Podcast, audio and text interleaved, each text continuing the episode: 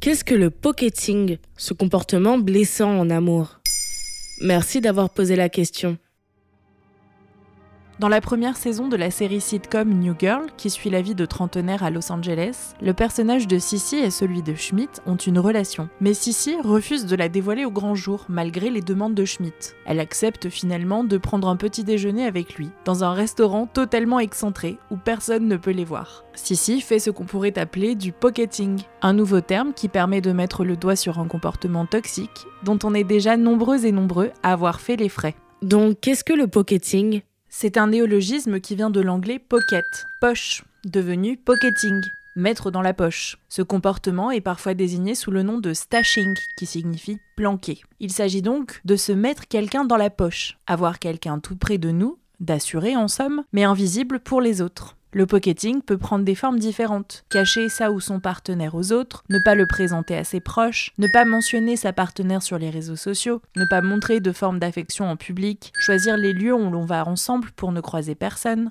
Le but des pocketers est de passer pour une personne célibataire, et le pocketing peut être très néfaste pour la personne qui le subit. Néfaste? Florence Escaravage, autrice spécialiste des relations amoureuses, créatrice d'un programme de coaching amoureux, explique dans Femme actuelle. Être caché pendant des mois, voire des années, peut ébranler la confiance en soi. Cette mise de côté, qui peut être vécue comme une humiliation, peut faire plus de mal que ce que l'on pense. Il ne faut pas oublier qu'une relation, c'est fait pour se faire du bien. Si elle est nocive, attention, car on peut vite égratigner l'estime de soi. Et on peut vraiment avoir du mal à se remettre d'une relation dans laquelle on a été caché. On n'en sort pas indemne. Être victime de pocketing peut aussi provoquer de l'anxiété ou un sentiment d'humiliation.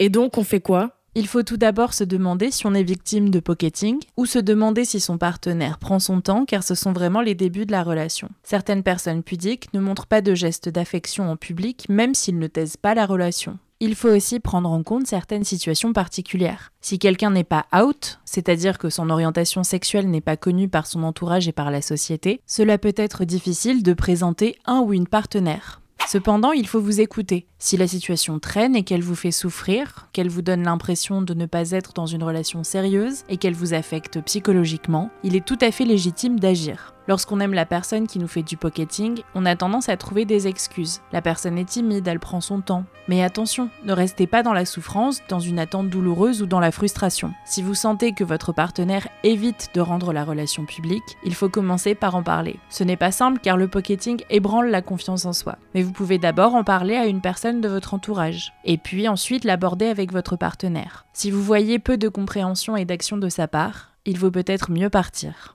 Voilà ce qu'est le pocketing. Maintenant, vous savez, un épisode écrit et réalisé par Antonella Francini. Ce podcast est disponible sur toutes les plateformes audio, et si cet épisode vous a plu, n'hésitez pas à laisser des commentaires ou des étoiles sur vos applis de podcast préférés.